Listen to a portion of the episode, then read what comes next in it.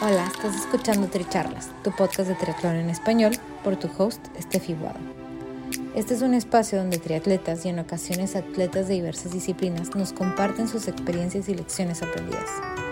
Además, podrás escuchar de expertos y o conocedores sobre temas que te ayudarán a potenciar tanto tu desempeño físico como mental.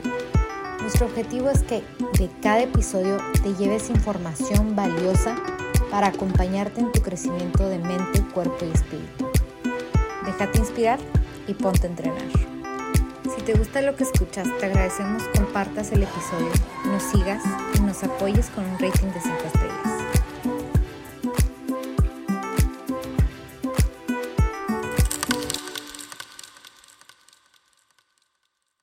Bienvenidos al episodio 54 de Tricharlas, carrera olímpica sin ser atleta. Yo soy Steffi Guado y nuestra invitada del día de hoy es Marifer Delgado. Marifer es originaria de Ciudad Juárez, Chihuahua, quien recientemente ha culminado una maestría en Administración Deportiva Global en Seúl. En nuestra charla, Marifer nos comparte sobre sus experiencias siendo voluntaria en diversos Juegos Olímpicos y otros eventos deportivos internacionales. Hoy se quedarán con un punto de vista de cómo ocurren las cosas desde adentro de los Juegos Olímpicos desde la organización y los valores que se viven en este mundo. Esperemos que disfruten nuestra charla.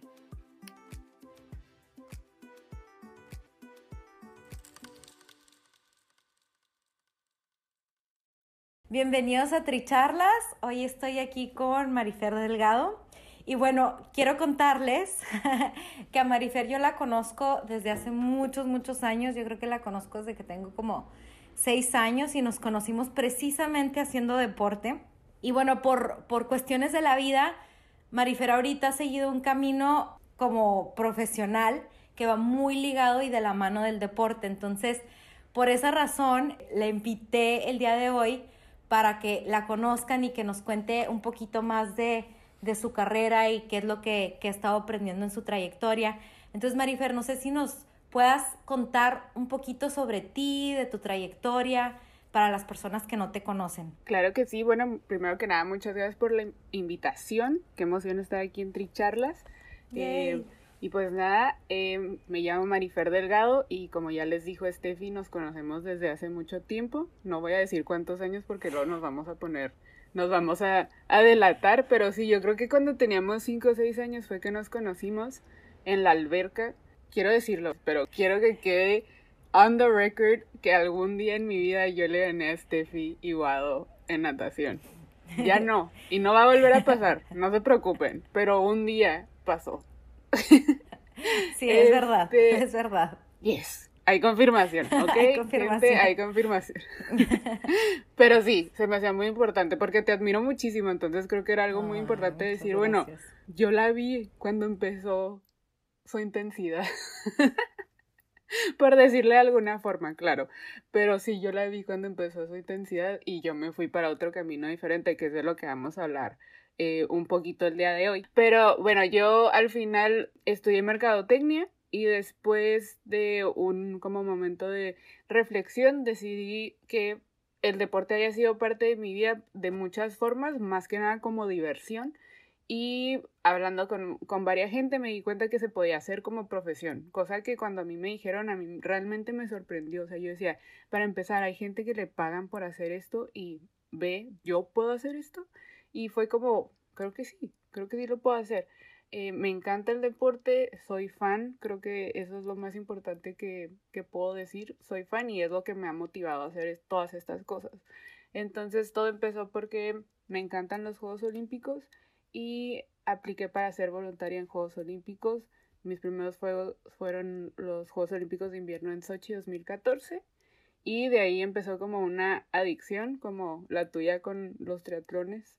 La mía fue con voluntariados en eventos deportivos y eventualmente vas conociendo a mucha gente y entonces de pronto hice una maestría en estudios olímpicos y educación olímpica en la Academia Olímpica Internacional en Grecia y después de eso seguí voluntariando.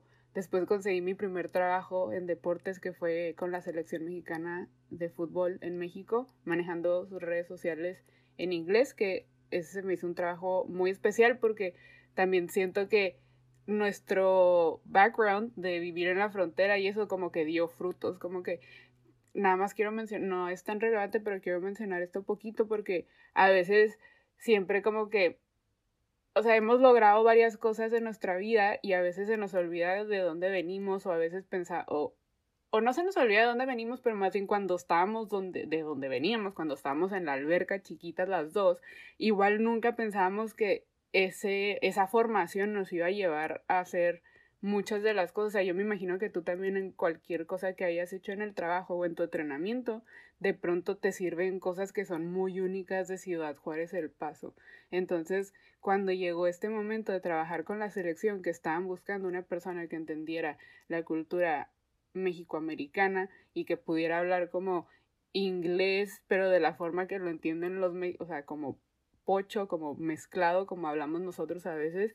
Entonces fue así como, como de pronto dices, hay un trabajo casi que para mí, o sea, como que fue un fit muy, muy bueno, que también siento que yo igual en el pasado le he tirado un poco a Ciudad Juárez y el paso, entonces en ese momento fue muy de agradecer. Definitivamente esa cualidad de, de, ser bilingüe y entender un poquito como que las dos culturas desde tu formación sí te, te marca definitivamente. Sí, entonces se me hizo muy importante mencionarlo, se me vino a la mente ahorita. Sí, no, y además que me compartías que este nicho, ¿no? Para la selección mexicana es muy importante, como los mexicanos que viven en Estados Unidos. Sí, exacto. Bueno, como también lo podemos vivir, o sea, yo ahorita estoy en Corea, tú ahorita estás en Italia, y siempre es bonito encontrar ese como, ¿sabes? Siempre que conoces a un mexicano, o sea, esas cosas que ves de México fuera de México son las que te atan a tus raíces. Entonces eso es lo que pasa mucho con la identidad de la selección mexicana de fútbol en Estados Unidos. Es lo que la gente se aferra como para decir, sí, soy mexicano. Entonces funciona muy bien, también funciona muy bien del lado de vista social emocional, pero también funciona muy bien como entidad de, de negocio. Entonces se me hace, y la verdad creo que la federación lo aprovecha muy bien y me, me dio gusto ser parte de eso por un momento. Y después seguí con mis voluntariados y con mis eventos deportivos y se me ocurrió hacer otra maestría porque soy así de loca. También me gusta mucho la escuela. Así fue como terminé aquí en Seúl y acabo, bueno, la próxima semana oficialmente es mi graduación, pero ya acabé todo. Wow. Y ajá, ya tengo ahora una maestría en Administración Deportiva Global aquí en la Universidad Nacional de Seúl. Y por ejemplo, en, en esto, volviendo un poquito más a los voluntariados, ¿qué, qué otros aparte de Sochi tuviste la oportunidad de, de participar? Te digo, Sochi fue el primero y también fue como súper sorprendente porque eran juegos de invierno, entonces era un mundo totalmente nuevo para mí, que ahí fue cuando me di cuenta que, que sí me gustaba esto del deporte porque era una, una situación que me sacaba un poco de, de lo que estaba acostumbrada. No voy a decir de mi zona de confort, tengo un conflicto con la zona de confort, con, o sea, con ese, con ese término, pero me puso en una situación no nada usual a lo que estaba acostumbrada. Entonces ahí fue creo que cuando pude ver el valor del deporte como tangible, o sea, lo, realmente lo pude ver y fue cuando me empezó a interesar. Y de ahí eh, en 2015 hice los Panamericanos en Toronto, después Río, los Juegos Olímpicos de Verano de Río 2016, en 2017 no hice nada, creo que todo el mundo estaba un poquito feliz porque como que me calmé, especialmente mis papás. En 2018 me vine acá a Corea a los Olímpicos de Invierno en Pyeongchang y después los Juegos de la Juventud a final de año, Juegos Olímpicos de la Juventud en Buenos Aires y luego en el 2019 los Panamericanos en Lima. Y luego ya estoy acá. ¡Wow! y yo creo que a lo mejor, por ejemplo, si alguna de las personas que nos está escuchando tiene como que esa espinita de, de ir como voluntario a los Juegos Olímpicos, porque no es así como que tú dices, ah, yo quiero ir y, y te traen, o sea, no, tú tuviste que aplicar, es un proceso, ¿no? Cuéntanos un poquito de eso y, y para ti, ¿qué es lo más bonito de haber participado como voluntaria? Ok, sí, o sea, la verdad es un proceso un poco largo también, pues a veces puede durar año y medio más o menos. Entonces mandas la solicitud, te metes a la página del comité, por ejemplo, en este caso los próximos Juegos de Invierno hacen en Pekín en 2022. No sé si todavía está abierta la convocatoria porque ya falta muy poco, pero si no, los próximos van a ser en París en el 2024 me imagino que la convocatoria va a abrir pronto porque casi siempre acaba cuando se acaban los pasados. Entonces acaba de terminar Tokio, entonces yo creo que para, para París va a salir pronto la convocatoria. Es una solicitud bastante normal como de trabajo. Te preguntan un poco tu experiencia y te preguntan en qué zona te gustaría estar. Entonces, dependiendo de tus habilidades, por ejemplo, si tienes conocimiento médico, puedes aplicar para estar en medicina y tienes que obviamente comprobar qué es lo que sabes hacer. También, por ejemplo, si tienes como alguna habilidad o experiencia en un deporte en específico, también eso funciona. Por ejemplo, porque sé que hay mucha gente que está escuchando que, que trabaja con triatlón, entonces igual si ya hay gente que ha organizado eh, Ironman o alguna copa del mundo de triatlón o algo así, lo puedes mencionar, entonces es posible que te toque en alguna de las zonas específicas de triatlón, porque ya lo has hecho antes, porque sabes cómo funciona, entonces es, menos la, pues sí, es menos el riesgo, me imagino que toma el, comité organizador usando a gente que ya, que ya lo ha hecho antes. Entonces, en esa solicitud, pues básicamente estás detallando tu perfil y también lo que te gustaría hacer. No, pues a mí me gustaría estar en protocolo, a mí me ha tocado estar mucho en control de dopaje, y la verdad me gusta muchísimo porque sí, fue como inesperado que terminara ahí, pero al final como que por lo que ya lo he hecho como en algunos cuatro juegos, yo creo que me imagino que a los comités les gusta que ya sea alguien que lo ha hecho antes y es un tema que también es un poco como de cuidado, entonces, por ejemplo, rápido les cuento, lo, mi trabajo realmente es avisarle al atleta que le tocó hacer una prueba antidopaje y luego los tienes que o sea, se les notifica, tienen que firmar de que, bueno, me imagino que te han hecho controles antidopaje a ti también, pero bueno, se les notifica, firmas y luego tengo que seguirlos hasta que hagan la prueba. Hasta que los deje con el doctor para que hagan la prueba. Entonces, soy como un stalker deportivo. Pero está padre porque empiezas a ver, por ejemplo, lo que más me sorprendió porque en Río nos tocaban en diferentes deportes, entonces te das cuenta cómo diferentes atletas tienen diferentes tipos de cooldown. Entonces, por ejemplo, si te tocaba con los nadadores, a fuerzas tenían que ir a la, a la alberca de, de práctica para para hacer su cooldown antes de hacer cualquier cosa. Y eso obviamente es permitido, pero cambia de deporte a deporte. Entonces eso me hacía muy, muy interesante porque vas conociendo, por lo de los voluntariados, vas conociendo como que el detrás de las cámaras, todas estas cosas que no se ven que hacen que los juegos funcionen. Entonces, al final te sientes a gusto porque sí, a veces un unos juegos tienen 80 mil voluntarios, pero de verdad que sin los voluntarios los juegos no podrían ser posibles. Pero también es un como sacrificio, se podría decir, porque tú tienes que pagar para trabajar. Entonces, por ejemplo, en Juegos Olímpicos de Invierno, casi siempre porque el número de voluntarios es menor, ellos te proporcionan con un lugar para quedarte. Y porque también es un poco más difícil por las montañas y las ubicaciones. Pero en juegos de verano sí tú tienes que buscar dónde, dónde te vas a hospedar. El transporte siempre es gratis, pero pues casi siempre es el transporte público entonces no es difícil llegar a los lugares. Y en cuanto a comida, te proporcionan comida en tu turno. Entonces ya depende si trabajas en la mañana, en la tarde o a veces te tocan jornadas un poco más largas. Entonces a veces podrás ya comer, cenar en, en donde estás trabajando. Y, o sea, si es mucho trabajo porque son 17 días, bueno, los olímpicos son 17 días full y es muy divertido lo recomiendo 100%, pero creo que también es importante que la gente sepa que, que es una inversión, tanto de tiempo, energía, dinero, pero súper recomendado. Y una vez que empiezan es muy difícil parar.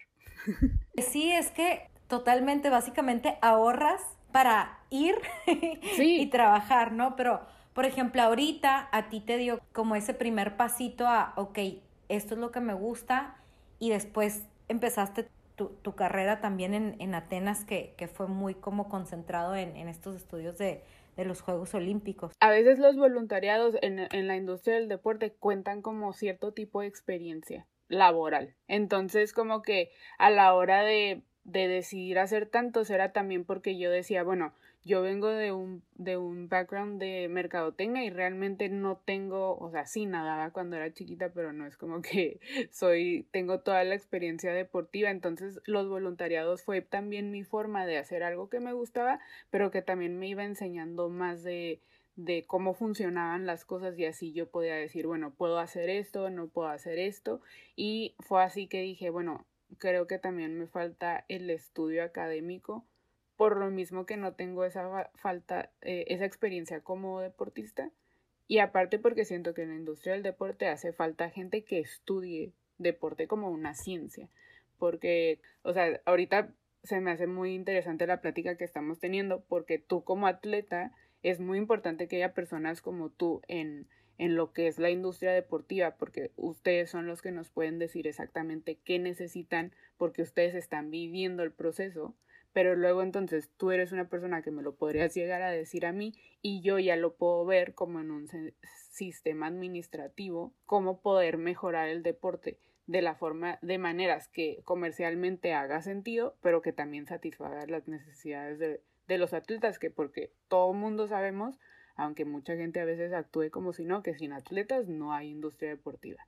Entonces, a mí en general no me gusta que a veces a los atletas los pones, los ponen a un lado por, por lo mismo. Porque, o sea, si yo hablo como administradora deportiva y me refiero a ti como atleta, o sea, yo te necesito, tú me necesitas. Pero al final yo tengo un poco más de poder, se podría decir, por toma, en cuestión de toma de decisiones.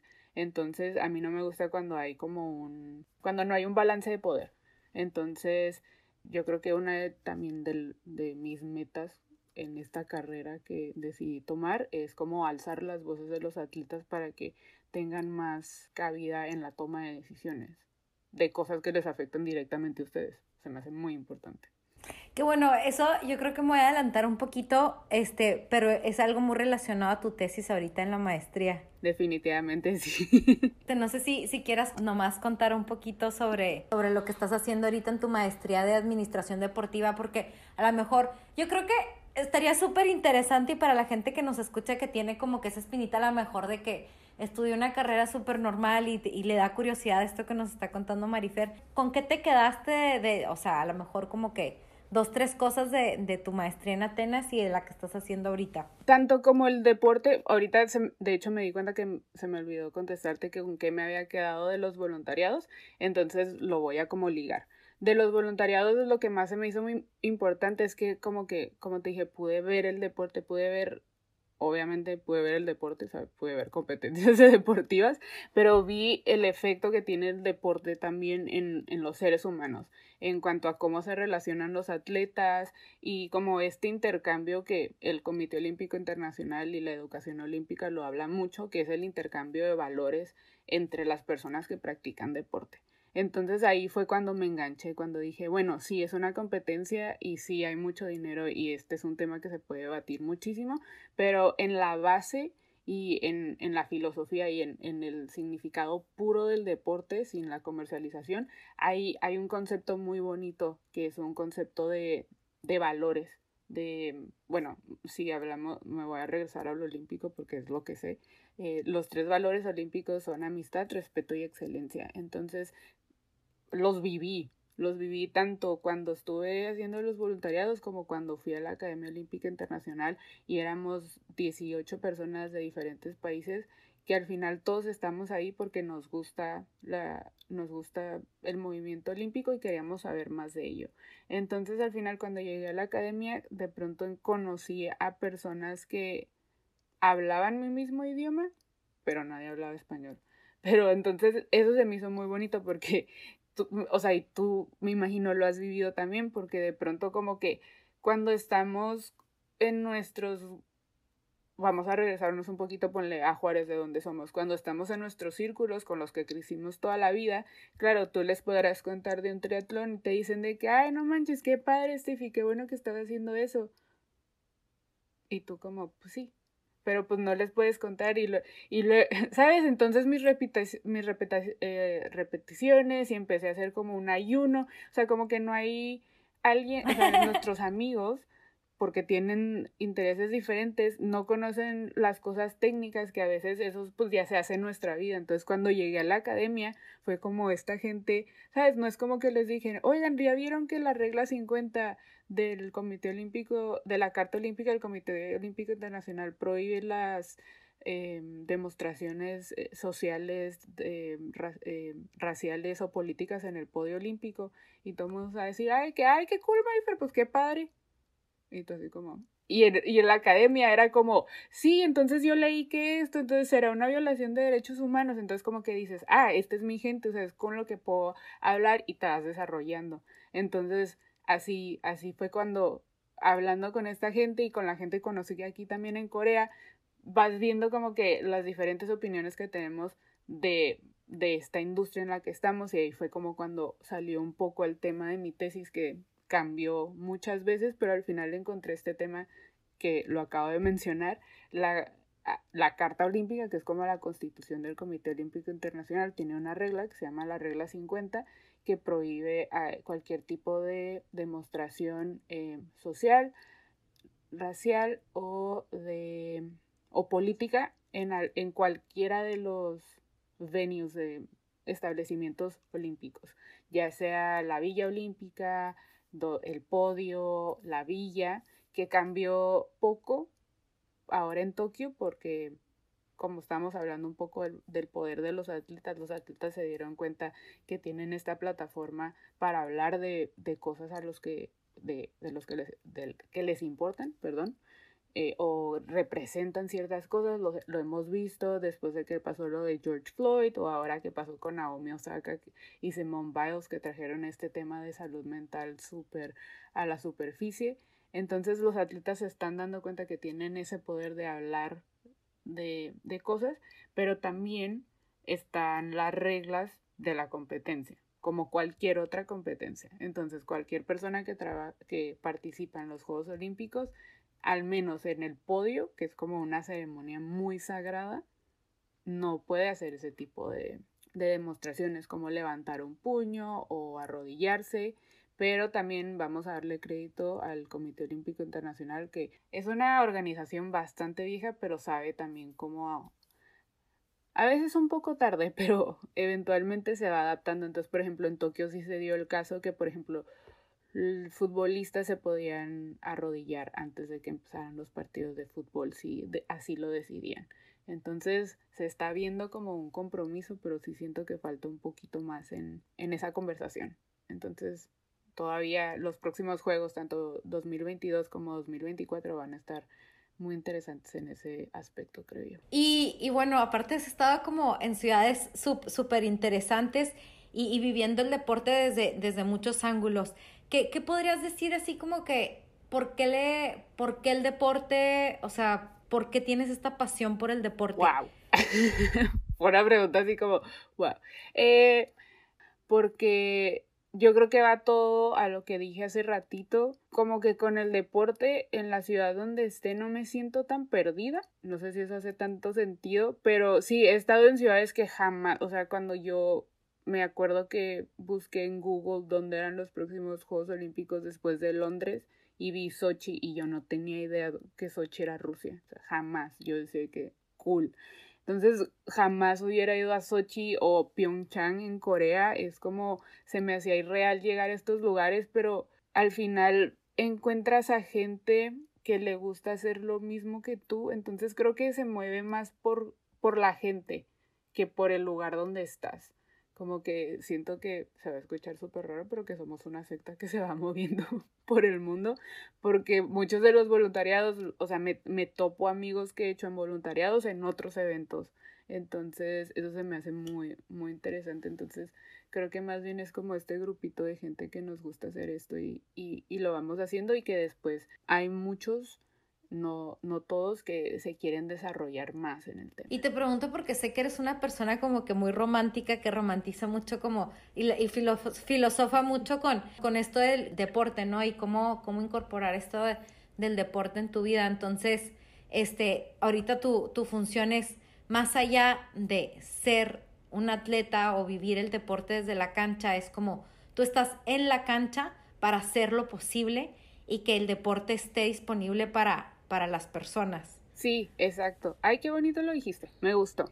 Pero sí, o sea, si volvemos a lo que te digo de, de, los valores, esto se me hace muy importante porque al menos en las dos maestrías he estado en programas que son como internacionales. Entonces en las dos maestrías han sido como grupos de 18 a 20 personas que vienen de diferentes países y que estamos haciendo lo mismo.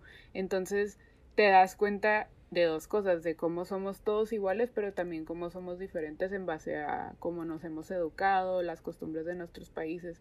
Pero, por ejemplo, si, usando el ejemplo de fútbol, porque también es parte de mi vida, si todos nos vamos a jugar fútbol, en el momento que entramos a la cancha, todos somos iguales porque todos estamos siguiendo las reglas del fútbol. Entonces ese concepto en el deporte se me hace muy bonito porque en cuanto pisas la cancha, dejas de ser tú hasta cierto punto. O sea, yo dejo de ser mexicana, dejo de ser mujer, dejo de ser... Y entro a la cancha y soy jugadora de fútbol. ¿Y qué es lo que tengo que hacer? Seguir las reglas del fútbol, ¿sabes? O sea, correr, pegarle la pelota, pasar, tratar de meter gol. Y si meto gol, mi equipo gana. Entonces ese concepto se me hace tan puro. Y el otro concepto que también me gusta mucho es el, el valor del respeto. Por ejemplo, si este se ve un poquito más en deportes que son como individuales, como uno contra uno. Entonces, por ejemplo, si tú y yo estamos compitiendo en esgrima y vamos a decir que estamos en la final. Entonces, la mejor forma que yo tengo para respetarte a ti es darte mi mejor esfuerzo. O sea, si yo me paro en la pista de esgrima y te doy lo mejor de mí y te hago batallar, ya sea ganes tú o gane yo, te estoy dando lo mejor de mí. Y ya si me ganas, tú también ganas con más ganas porque sabes que ganaste a lo mejor. O sea, yo no te pude haber dado nada más. Yo sé que di todo lo de mí y toda mi preparación, todo lo que hice, todas las decisiones, todo lo que me llevó a ese momento, lo logré y gané. Entonces como que siento que hasta la victoria te sabe un poquito mejor. Me, me encanta ese concepto porque sería súper aburrido si nomás llegara y como que, ay, te gané, ¿no? O sea, Ajá, como, no tiene sentido. Uh, exacto, así como, ay, soy la mejor del mundo y así. Y, y aparte siento que estos valores los podemos como que sacar de las canchas, de las pistas y, y aplicarlos a nuestras vidas normales. Entonces eso se me hace cuando estamos hablando de del deporte para todos y porque claro, cuando pensamos en la industria del deporte pensamos, no sé, en, en FIFA, en el Mundial, en la NBA, en el Super Bowl, pero también hay esta parte de la industria del deporte que está trabajando para que el deporte sea disponible para todos, que la gente pueda ganar estos valores o verlos, porque realmente todos los tenemos, solo es como cuestión de desarrollarlos. Cuando sales a correr, cuando sales a caminar, cuando estás buscando a un grupo de gente que, que quiera salir a correr contigo, porque, por ejemplo, a veces estamos buscando a gente que esté que le guste el deporte, pero no todos estamos en el mismo nivel. O sea, vamos a ser realistas. Si yo si tú y yo salimos a, a, correr, probablemente tú te aburras porque yo voy a estar llorando atrás de ti, básicamente. Sí, por favor, este ya no es tan rápido. Entonces, a veces con estas eh, comunidades de deporte, o sea, no, no tenemos que salir a correr juntas. Y a las dos nos puede gustar correr de la misma forma. Pero entonces ya sea que tú, tú tienes a tu comunidad aquí en Tricharlas y en tu grupo de, de en Perú y en Italia ahora, entonces yo también podría tener a mi grupo de gente que corre a mi ritmo y ahí empiezan las conexiones, empieza la amistad, empieza el respeto mutuo, empieza todo esto que y que tenemos en común que nos gusta correr. Entonces se me hace algo como me voy a poner muy filosófica, pero es lo que estamos viendo ahorita, como que de pronto el mundo se está dando cuenta de lo diferente y lo igual que somos con esta pandemia. Entonces, entre más deporte hagamos, más siento que nos vamos a dar cuenta que todos somos iguales y se escucha muy utópico, pero igual el mundo se va a, se va a poner más bonito, esperemos. Marifer, ¿y con qué te gustaría que se quedara la gente de esta charla? Bueno, primero que nada, que nos activemos más físicamente porque hay beneficios de salud, hay beneficios de salud física tanto como mental y hay beneficios de, de la vida, o sea, te hace una persona más feliz. Yo he encontrado otro sentido que nada más salir a, a sudar, se podría decir así. Yo sé que se escucha muy, muy romántico, como que les estoy haciendo un preach en la iglesia, pero de verdad que se van a sentir mejor.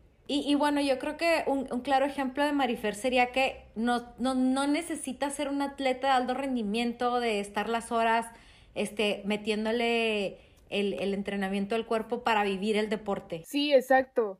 Lo puedes vivir desde, desde otro punto de vista y yo creo que ese es un claro ejemplo que, me encanta del estilo de vida de Marifer y, y, la, vida que está llevando, porque es eso. Sí, yo creo que a veces porque yo estoy tan metida en lo mío, se me olvida, ¿sabes? Pero yo creo que es muy importante que tú y yo estemos teniendo esta, esta conversación porque las dos vivimos el deporte a full, pero de una forma totalmente diferente. O sea, a mí también se me hace súper admirable que tú eres una abogada 100%, pero también tienes como que, no voy a decir otra vida porque es parte de tu vida, pero tienes este otro lado que es un atleta de alto rendimiento. Y yo soy como una persona que vive el deporte, sí, mayormente sentada detrás de una computadora haciendo proyectos, pero al final no quiere decir que no nos guste el deporte de la misma forma. Entonces también es importante que la gente que esté escuchando sepa que hay otras opciones, porque también vamos a ser realistas, a veces hay lesiones, hay cosas que, hay enfermedades, hay cosas que no nos dejan, bueno, no voy a, no voy a incluirme como alto rendimiento, pero no dejan a ciertos atletas continuar con esta práctica que están acostumbrados, como tú, a el, al alto rendimiento. Y hay otras opciones si quieren seguir involucrados en el deporte. Y también no tienes que ser atleta si te quieres dedicar a esto. O sea, también yo creo que para ayudarnos a cerrar, una de las cosas que, que me gustaría que la gente sepa es que yo primero que nada soy fan del deporte. Y creo que eso es lo que siempre voy a hacer. Y también creo si algún día dejo de ser fan del deporte, probablemente me alejaría de todo esto, porque siento que es lo que, es mi mayor motivación, que al final soy fan, nada más. Me encanta, Marifer, muchísimas gracias y bueno, esperemos que disfruten nuestra charla. Sí, por favor, inscríbanse, sigan a Steffi, me encanta, te admiro muchísimo, me encanta todo lo que estás haciendo, qué padre que, que nos conocimos sí en una alberca hace mucho tiempo, no le vamos a decir cuánto, pero me encanta todo lo que estás haciendo eh, y muchísimas gracias por la información. Así que suscríbanse, sigan escuchando. Hay contenido todas las semanas de diferentes temas. Y pues nada, me da gusto ser parte de, este proyecto que me gusta mucho. ¡Yay! Gracias. Bye, tengan bonito día, tarde, noche, donde estén. Gracias por ser parte de esta comunidad de atletas inspirando atletas. Este espacio es traído a ustedes en colaboración con Ojana Triathlon donde atletas de todo tipo nos comparten sus experiencias y lecciones aprendidas a través del deporte. Los invito a suscribirse al podcast y ponerse en contacto conmigo a través de la página en Instagram de Tricharlas, donde me pueden dar sus comentarios, sugerencias, si conocen alguna persona que tiene una historia para compartir con nosotros. Y estamos en contacto.